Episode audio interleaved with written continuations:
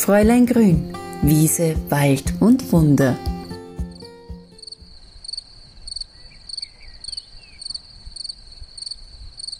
Einen schönen Vormittag.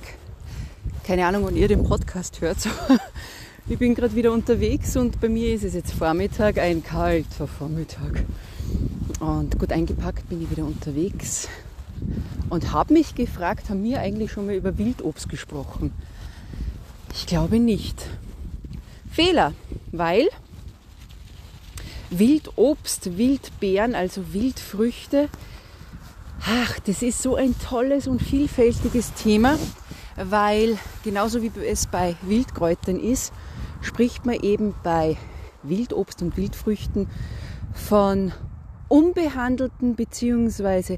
nicht veränderten Wildgehölzen, die frei in der Natur wachsen, da wo sie wollen und uns eben Früchte, Beeren schenken.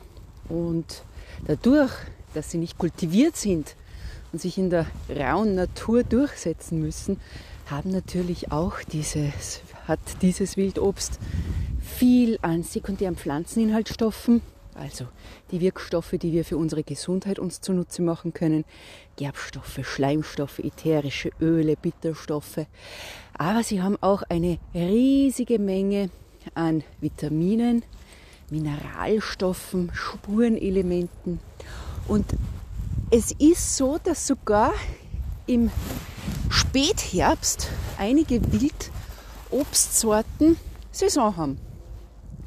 Also anders wie bei den Wildkräutern, wo ja, wenn es friert, die sich alle verabschieden, da würde man ja keine mehr sammeln, hat man gerade dann, wenn es friert, wunderbare süße Früchte, die man von Bäumen und Sträuchern sich holen kann. Ihr kennt sicherlich die Hagebutte, also von der Wildrose die äh, Samenfrucht, aber jede Rosenart die Hagebutten ausbildet, kann man verwenden. Die Rose ist nicht giftig.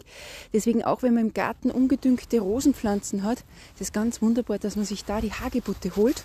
Und die ist wirklich ein riesiger Vitamin C-Lieferant. Nummer zwei in unserer Region. Am meisten Vitamin C besitzt der Sanddorn.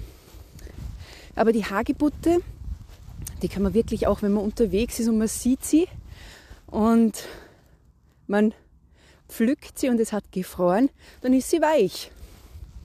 Dann kann man so ein bisschen das Mark rausdrücken und dann einen Vitamin C Booster sich gönnen.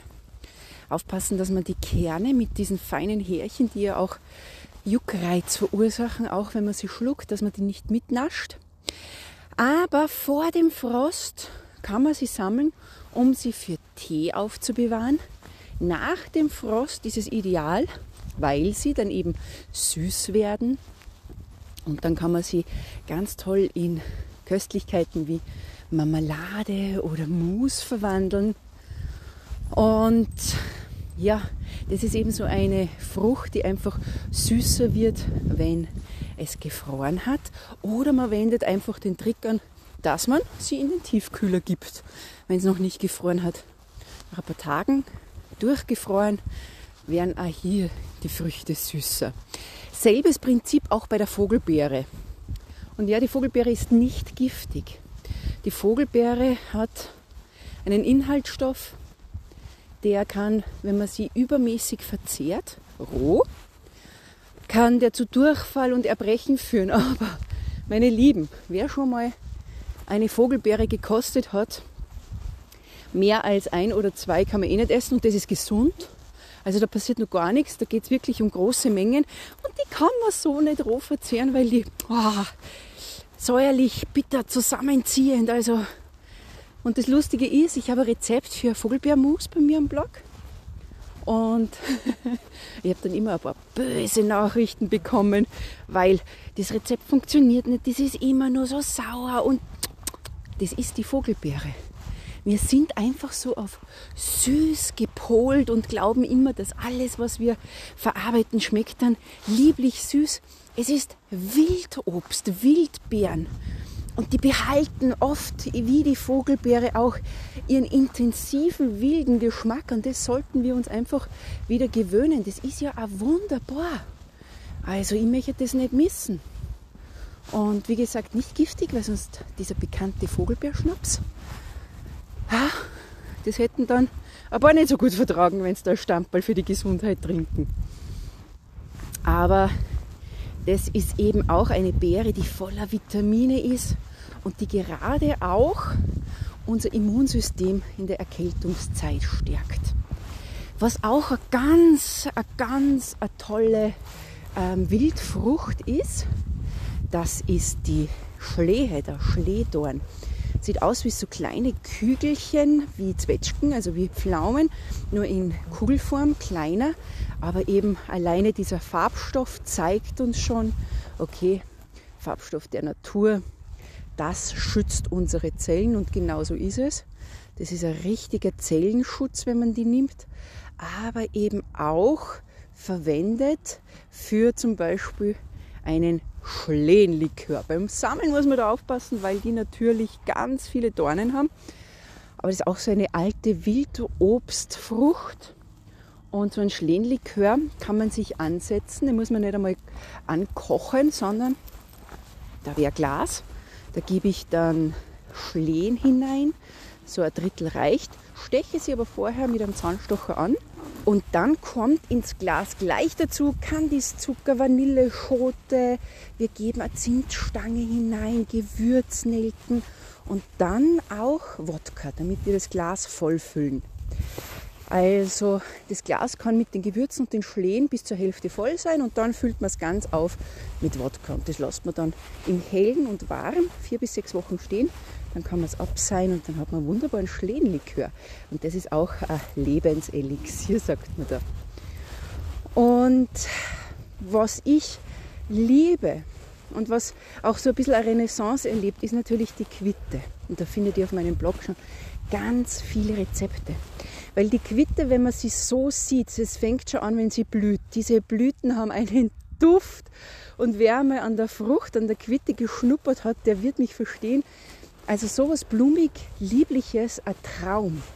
Und die Quitte, wenn man dann reinbeißt, denkt man sich, uiuiuiui, da zückt es mir alles zusammen. Und ganz viele Gerbstoffe. Aber wir können uns für unsere Gesundheit, die Quitte, da kann man alles verwenden. Fangt schon mal bei der Schale an die hat einen Flaum. Den Flaum gehen wir runter und wenn man dann die Schale angreift, merkt man, da ist so eine Wachsschicht. Die schützt die Schale vor dem Austrocknen. Und gerade im Winter, wenn wir so trockene Haut haben, kann uns eben diese Schale auch vor dem Austrocknen unterstützen. Dafür gebe ich einfach zum Beispiel die Schale von zwei Quitten mit 250 Milliliter in ein Glas Mandelöl. Muss ich dazu sagen, 250 Milliliter von was, Karina? also Mandelöl, und lasst es vier Wochen ausziehen, dunkel und kühl. Seide es dann ab und dann habe ich ein wunderbares Hautpflegeöl, gerade für trockene, strapazierte Haut im Winter. Bitte vor dem Auftragen immer die Haut befeuchten, ideal mit am Pflanzenwasser, am Hydrolat wie Rose oder Lavendel. Dann kommen wir zum Fruchtfleisch, das ja so nicht wirklich gut ist. Man kann die Klassiker machen, kannst du Marmelade machen, kannst du Mousse machen, du kannst einen Quittengummi machen. Also es wird dann wirklich, da kochst du die Frucht so lange ein, bis dann eine Paste entsteht, die streicht man dann auf, dann gibt man sie für ein paar Stunden in den Herd bei 50 Grad, dann entsteht so eine Gummischicht und die schneidet man klein und dann hat man so ein Fruchtgummi.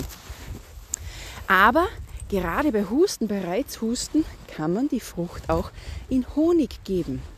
Wieder zwei bis vier Wochen ausziehen lassen und den Honig dann bei Reizhusten, wenn man möchte, löffelweise einnehmen. Auch für Kinder ganz toll.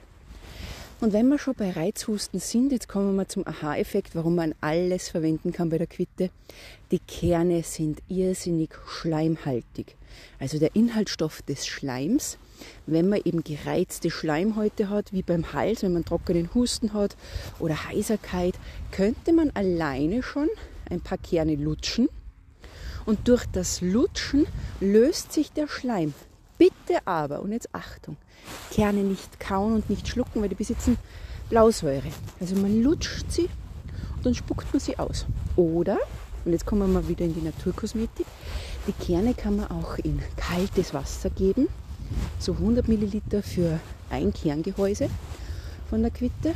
Und dann bildet sich Schleim. Den kann ich zum einen als Haargel verwenden, aber gerade wieder bei trockener Haut, Sonnenbrand, wenn man vielleicht in die Sauna geht im Winter, danach die Haut mit diesem Gel behandeln, wow, ein ganz, ganz ein tolles Gefühl. Ich mische dann auch noch ein Hydrolat hinein und habe dann wirklich ein Hautgel, ein ganz wunderbares. Und das ist die Quitte, also die ist so wunderbar vielfältig einsetzbar. Ein richtiger Traum, um sie eben von A bis Z zu verwenden. Alle Rezepte könnt ihr natürlich bei mir am Blog nachlesen. Einfach unter www.fräuleingrün.at die Quitte in die Suchzeile eingeben. Und ein altes Obst, über das möchte ich jetzt auch noch sprechen, das ist die Mispel. Weil die Mispel bis, ja, je kälter das es wird, also je mehr das es friert, desto weicher wird die Mispel. Sie ist aber immer sehr mehlig. Aber die Mispel schaut all lustig aus, weil sie färbt sich schokoladebraun und hat so Zipfel, also wie so ein kleiner Apfel schaut sie aus, aber sie hat am Ende dann so Zipfelchen. Und die Mispel als altes Wildobst findet man immer wieder auch einmal in Gärten. Also die hat auch so ein bisschen eine Renaissance, die sie gerade erlebt. Und aus der kann man auch die ganzen Klassiker machen, wie äh, Mousse. Man kann eine Marmelade draus machen, einfach ein bisschen herumexperimentieren, aber da muss wirklich gefroren sein, dass die weich wird und gut verarbeitet werden kann. Und ja, es wird nur so viele geben. Die Dirndl, die Kornellkirsche. Natürlich dann auch noch die Preiselbeere. Wir haben auch, die Heilbeere gehört genauso dazu zu den Wildobstsorten. Also ich möchte einfach ein bisschen in Erinnerung rufen, dass wir draußen viele Gehölzearten haben und da gehört eine Walnuss genauso dazu wie eine Haselnuss, die wir wieder in unseren Blick bringen sollten und uns vielleicht ein bisschen mit der Materie beschäftigen, was kann uns die Natur fast das ganze Jahr, also wenn man wirklich so Mispel anschaut oder auch die Schlehe, also da sprechen wir vom November, wann das erst anfängt, dass man die erntet. Hagebote finde ich sogar nur im Jänner. Da sind sie weich, da kann ich mir wirklich diesen Vitaminbooster holen. Also einfach ein bisschen ja, die Aufmerksamkeit wieder auf alte Wildobstsorten lenken. Und damit hoffe ich, habe ich euch so einen kleinen Anreiz geben können. Mir rinnt meine Nase, es ist wirklich kalt und nebelig draußen. Aber wir hören uns bald wieder bei meinem Podcast Fräulein Grün, Wiese, Wald und Wunder.